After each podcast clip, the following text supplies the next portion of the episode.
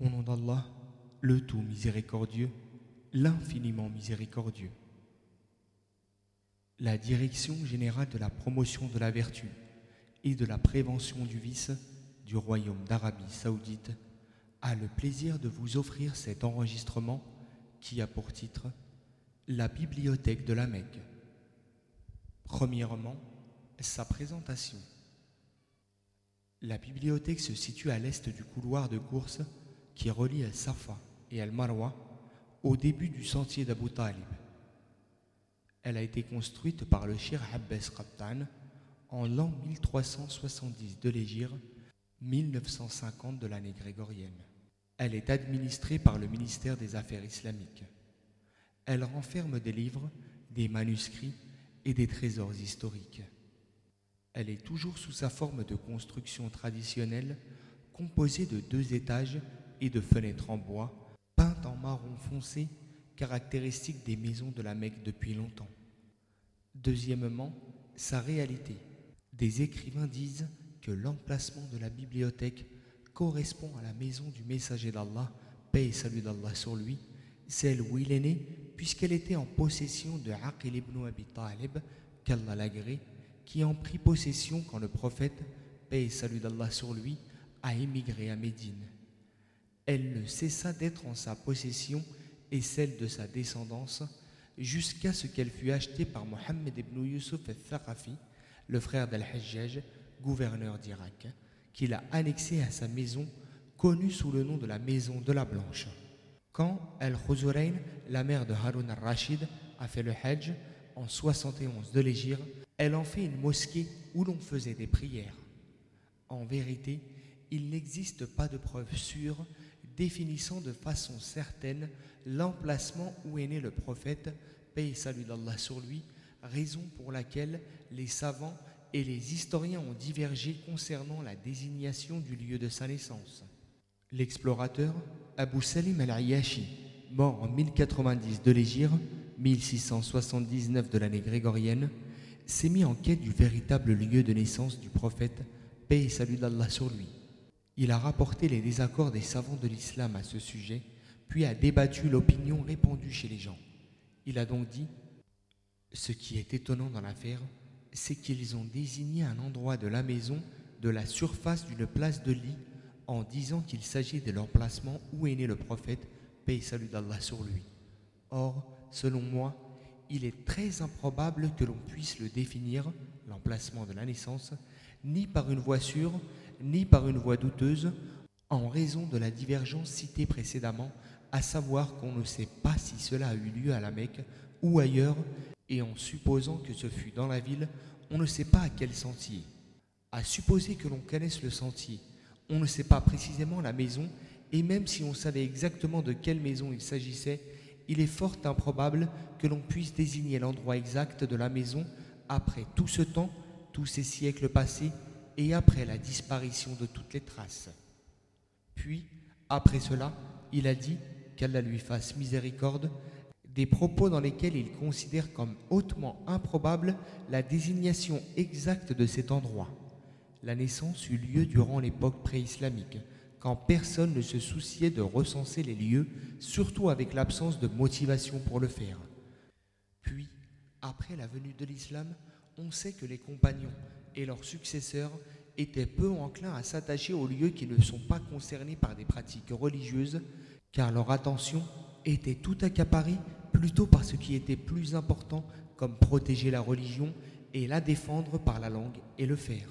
Le célèbre historien contemporain Hamd ibn al-Jasir a dit Cette divergence au sujet de l'endroit où est né le prophète, paix et salut d'Allah sur lui, pousse à dire que l'affirmation catégorique du commun des gens, disant que cet endroit en question est celui de sa naissance, est une affirmation qui ne repose sur aucun fondement historique.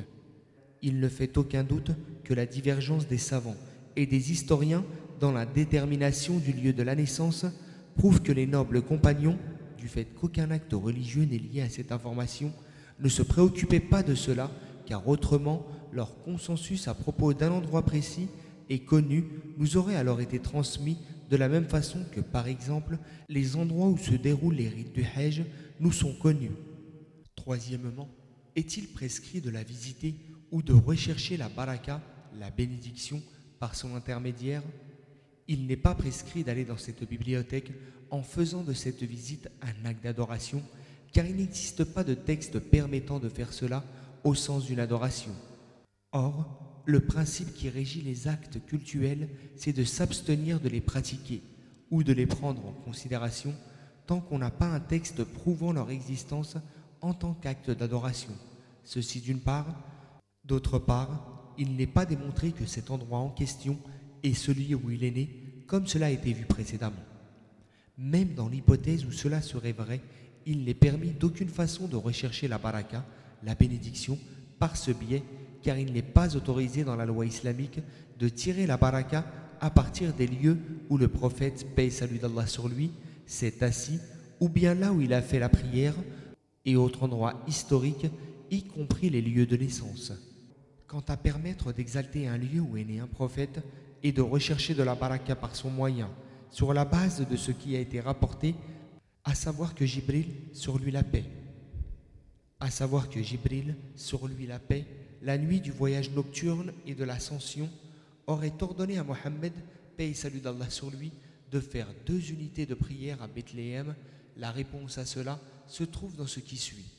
Les savants du hadith et autres savants de l'islam ont jugé que cette narration est rejetée et controuvée. En conséquence, il n'est pas établi que le prophète, paix et salut d'Allah sur lui, ait prié à Bethléem. Shir al-Islam ibn Taymiyyah, qu'Allah lui fasse sa miséricorde, a dit Il est attesté dans le Sahih que le prophète, paix et salut d'Allah sur lui, a accompli deux unités de prière la nuit du voyage nocturne quand il est arrivé à Jérusalem, mais il n'a pas prié dans un autre lieu ni ne l'a visité.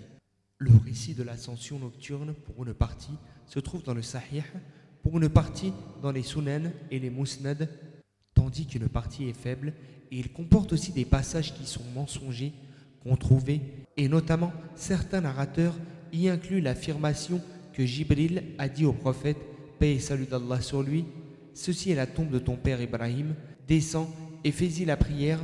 Et là, c'est Bethléem, le lieu de naissance de ton frère, Isa, Jésus. Descends pour y faire la prière. Les savants sont unanimes pour dire que ces paroles sont des mensonges forgés. Ils continuent plus loin. Or, Bethléem abrite une église chrétienne. S'y rendre ne comporte aucun mérite pour les musulmans, qu'elle soit ou non le lieu de la naissance de Isa. Ibn Qayyim, qu'Allah lui fasse sa miséricorde, a dit on dit que le prophète, paix bénédiction d'Allah sur lui, se serait arrêté à Bethléem et y aurait prié, mais cela n'est pas vrai du tout. S'il avait été établi que le prophète, paix salut d'Allah sur lui, avait pendant son voyage nocturne prié à Bethléem, cela ne justifierait pas de prier dans l'emplacement de sa naissance par recherche de baraka et de récompense divine, parce qu'il n'est pas valable d'appliquer un raisonnement analogique dans le domaine des actes d'adoration du fait que celles-ci dépendent de l'existence d'un texte qui les instaure explicitement. De plus, le prophète, paix et salut d'Allah sur lui, n'a jamais demandé à sa communauté d'accorder de l'importance à Bethléem ou d'y accomplir la prière, et aucun compagnon n'a magnifié Bethléem ni fait une prière là-bas. Comme cela a été dit précédemment, il n'y a aucun mérite pour les musulmans à s'y rendre. Il en est de même pour le lieu de naissance du prophète, paix et salut d'Allah sur lui, et Allah c'est mieux. Quatrièmement, innovation et infractions qui y sont commises par certains pèlerins. Certains pèlerins commettent un certain nombre d'innovations et d'infractions auprès de la bibliothèque de la Mecque parce qu'ils pensent que cet endroit est sacré, parce qu'ils pensent que cet endroit est sacré et qu'il a des qualités particulières. Il a été démontré plus loin la fausseté de cette croyance et afin que le pèlerin soit mis en garde de tomber dans de telles innovations et infractions, nous en citons ici quelques-unes. Visiter la bibliothèque avec l'intention d'accomplir par ce fait un acte d'adoration et croire qu'elle est sainte ou qu'elle a des vertus particulières. Invoquer quelqu'un d'autre qu'Allah et lui demander des choses. Tourner autour d'elle comme on tourne autour de la Kaaba. Prier intentionnellement en sa direction. S'attacher à faire des invocations ou de la lecture du Coran auprès d'elle particulièrement, rechercher la baraka au moyen de ses murs en s'y frottant ou au moyen de sa terre ou sa poussière. Écrire dessus, sur ses murs, etc. Asperger ses portes ou ses murs de parfum. Poser sur elles certains objets comme des feuilles ou des lettres, des messages ou des cheveux, etc. Et que la louange soit au Seigneur des mondes et que la prière et le salut soient sur notre prophète Mohammed, sur sa famille, ses compagnons et ses successeurs de bonne foi.